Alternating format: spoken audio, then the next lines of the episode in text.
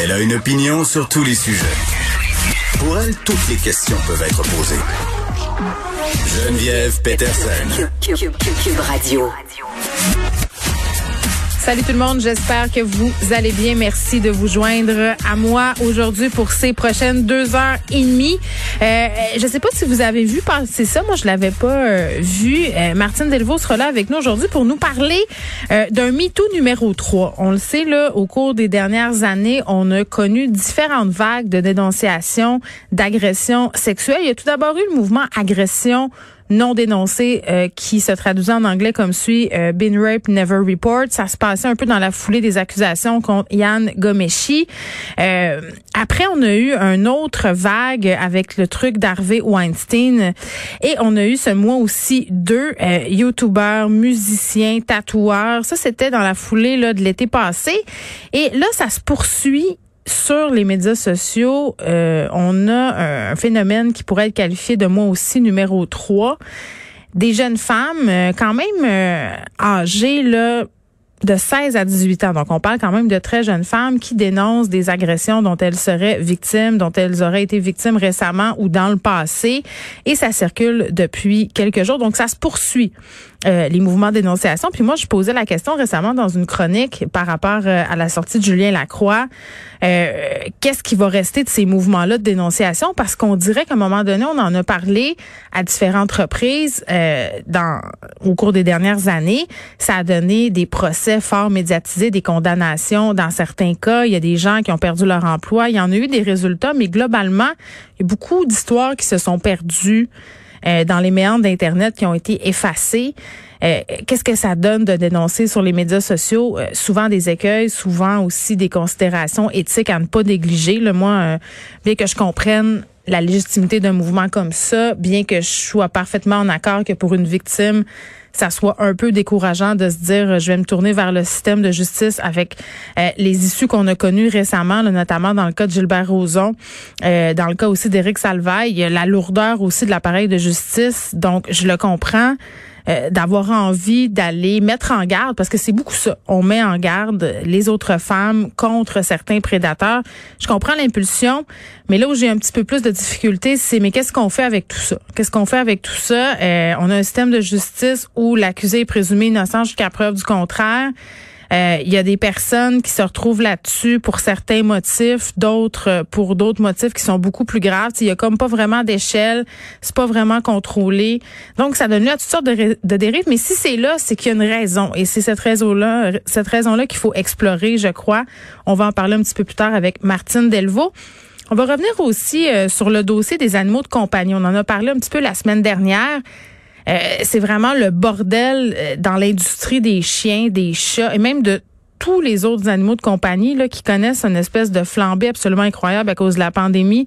Euh, les lapins, les chinchillas, toutes les petites bêtes, finalement, là, les gens ont bien envie d'en adopter, parfois pour de bonnes raisons, souvent pour de mauvaises raisons.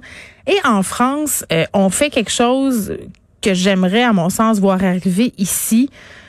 L'Assemblée nationale a voté mercredi l'interdiction de vendre des commerces, de vendre pardon des animaux dans les commerces à compter de 2024 et on va aussi encadrer la vente d'animaux en ligne.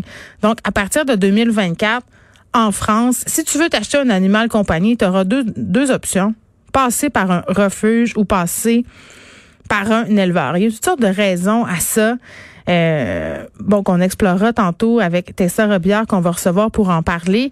Moi, je pense qu'on devrait adopter une loi comme ça. Ici, on sait que dans la région de Montréal, on n'a plus le droit de vendre des animaux de compagnie depuis déjà quelques mois, mais il y a des récalcitrants, il y a des animaleries qui continuent à vendre des chiens, des chats en arrière qui se disent euh, ben nous on peut pas passer à côté de cet argent-là et on paye pour des établissements qui sont pas corrects, qui sont sales, qui s'occupent pas comme il faut des animaux. Est-ce que c'est vraiment le cas? 15 euh, heures, pardon, ça va être le point de presse, euh, petit changement par rapport à d'habitude. On va le diffuser évidemment. 1368 euh, cas aujourd'hui supplémentaires, 39 décès, les hospitalisations qui sont à la baisse. Là, on nous a prévenu en début de semaine qu'on s'apprestait à nous annoncer des assouplissements de mesures dans certaines régions du Québec. Euh, est-ce qu'on va fermer, entre guillemets, les frontières régionales? Moi, j'ai bien l'impression qu'on n'aura pas même le choix si on veut pas qu'on se mette à circuler. Je me demande bien qu'est-ce qu'on pourra nous annoncer aujourd'hui. J'imagine que ce sera peut-être un point de départ d'une stratégie par rapport euh, au commerce euh, des biens non essentiels. Puis je vois mal aussi comment on pourra nous faire gober ici à Montréal de prolonger le couvre-feu tout en gardant fermé l'ensemble de nos secteurs économiques. Euh, quand on sait là, que pour la plupart des établissements qui sont fermés en ce moment, là, je pense entre autres aux salons d'esthétique, les salons de coiffure, toute cette industrie-là euh, qui quand même là, euh, subit les contre-coups assez importants depuis le début de cette crise-là. Je vois mal comment on pourra leur dire de rester fermés encore longtemps en dehors des heures du couvre-feu.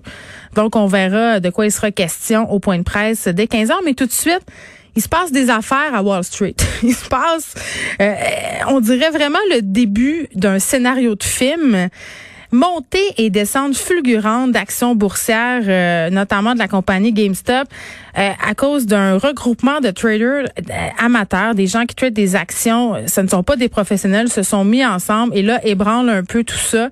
J'en parle tout de suite avec Fabien Major, qui est planificateur financier associé principal de Major Gestion Privée à. Monsieur Major, bonjour. Bonjour. Bon, euh, je dis à la blague qu'on dirait vraiment un, début de film, mais non, ça se passe euh, dans la réalité. Euh, ça se discute quand même depuis quelques jours là, sur différentes plateformes que cette histoire de GameStop. Pouvez-vous nous expliquer ce qui se passe? Parce que c'est assez complexe? OK. Alors, on va simplifier. c'est qu'il y a une stratégie d'investissement qui existe depuis quelques années, qui est réservée aux, gens très riches, aux bien nantis, hum. qui s'appelle la stratégie de à découvert utilisée par des fonds de couverture. On entend des fois le nom des hedge funds. Si vous regardez sur Netflix, euh, la série Billionaires, euh, eh ben, euh, c'est l'histoire justement de, de traders de hedge funds. Alors eux, ils ont la possibilité de vendre des actions qu'ils ne possèdent pas ils vont cibler des compagnies qui sont en difficulté, comme par exemple euh, les cinémas AMC, et jugent que cette compagnie-là euh, a, des, chances de ne pas survivre à la pandémie. Alors, ils vont emprunter les titres euh, de AMC, les cinémas, mm. et se dire, on va faire une vente à découvert. Ça signifie que je mets en vente des, des actions, mais je vais les payer uniquement dans quelques jours ou quelques semaines lorsque l'action aura baissé. Et si l'action passe de 100 dollars à 5 dollars, je viens de faire 95 dollars de profit sur la déconfiture d'une compagnie. Mais ce principe-là, on comprend que c'est assez prédateur et c'est vraiment euh, ce qui est détestable, je pense, de Wall Street, donc de la spéculation à l'état pur. Euh, il y a donc de petits investisseurs qui, en 2020, ont, ont vraiment proliférer. Il y en a de plus en plus qui euh, achètent des actions à la pièce. Euh, des actions euh, par le biais de firmes de courtage direct et il y a des applications par téléphone qui permettent de, simuler un peu comme si c'était un, jeu vidéo, mais de jouer avec de l'argent véritable avec des actions en bourse. Et donc, sur un, sous-répertoire on appelle un sub-Reddit. Reddit, mhm. qui est un espèce de grand babillard Internet avec quand même euh, beaucoup, euh, de nombreuses personnes. Il y a quelque chose comme 400 millions de personnes qui vont échanger l'information sur Reddit. oui, c'est divisé par, c'est divisé par sujet. Et il y a beaucoup, euh, il y a beaucoup de bulles spéculatives sur Reddit et ça a commencé là. Puis je trouve ça intéressant que vous parliez de l'imaginaire des jeux vidéo parce que les, les personnes qui sont à la base là, de ce phénomène-là en ce moment, souvent ce sont des jeunes, donc des jeunes qui sont des, des adeptes, pardon, des jeux vidéo, des geeks un peu.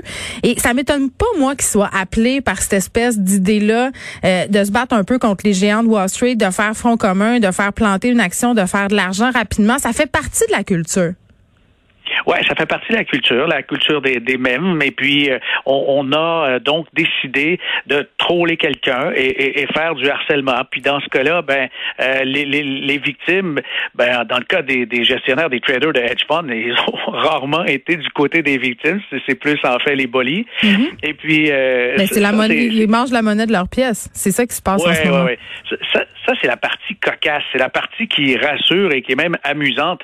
Mais il y a une contrepartie là-dedans. Comme dans toutes les émeutes, toutes les insurrections, révoltes, le mouvement d'une foule, s'est désordonné. Et il y en a qui participent, qui sont euh, des casseurs carrément, ils sont là pour faire du ravage, et d'autres qui veulent tout simplement faire un profit. Puis ils ont les mêmes visées que les spéculateurs. Ils veulent pas du tout participer au, phénomène. Donnons une leçon à, ceux qui parient contre les actions des compagnies, euh, etc. Hmm. Ils veulent juste faire partie du groupe et puis euh, se rassembler là-dedans et rigoler. Mais en même temps, M. Major, j'ai envie de vous dire que bien des hedge funds qui font exactement la même affaire. Ce n'est pas un, phénomène nouveau. La spéculation, il y a des titres en ce moment qui reposent beaucoup sur la spéculation. Tesla, c'est un bon exemple de ça.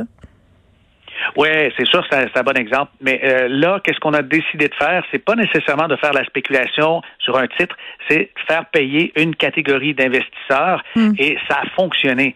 Il y a eu donc des hedge funds qui ont carrément abandonné et il y a des pertes concrétisées de plusieurs milliards de dollars. Parce qu'il faut comprendre, et on ne l'a pas dit en entrée pour expliquer comment fonctionne la vente à découvert, hmm. si j'emprunte des titres qui baissent, ça va bien. Mais quand le contraire se produit, là, je dois rembourser, je dois acheter les actions véritablement. Et on appelle ça dans le jargon un short squeeze. C'est-à-dire que je suis obligé d'acheter des actions d'une compagnie dont je préférais me départir. Et si je l'achète, je fais augmenter sa valeur et ça me pénalise encore plus et ça fait gagner de l'argent aux petits investisseurs qui avaient été dans Mais puis j'ai l'impression les hedge funds sont fâchés parce qu'ils exercent en quelque sorte un monopole et là c'est en train de se démocratiser. Euh, le marché va devoir s'adapter à ce type de mouvement-là parce que tout porte à croire que c'est là pour rester. Euh, oui et non parce que là-dedans, c'est pas simple. C'est qu'il y a les autorités de marché et puis, euh, en fait, euh, c'est certainement pas à imiter le comportement des, des, traders euh, avec les fonds spéculatifs. Je crois que s'il y a quelque chose à changer, ce serait carrément de, de fermer cette porte-là et de l'interdire.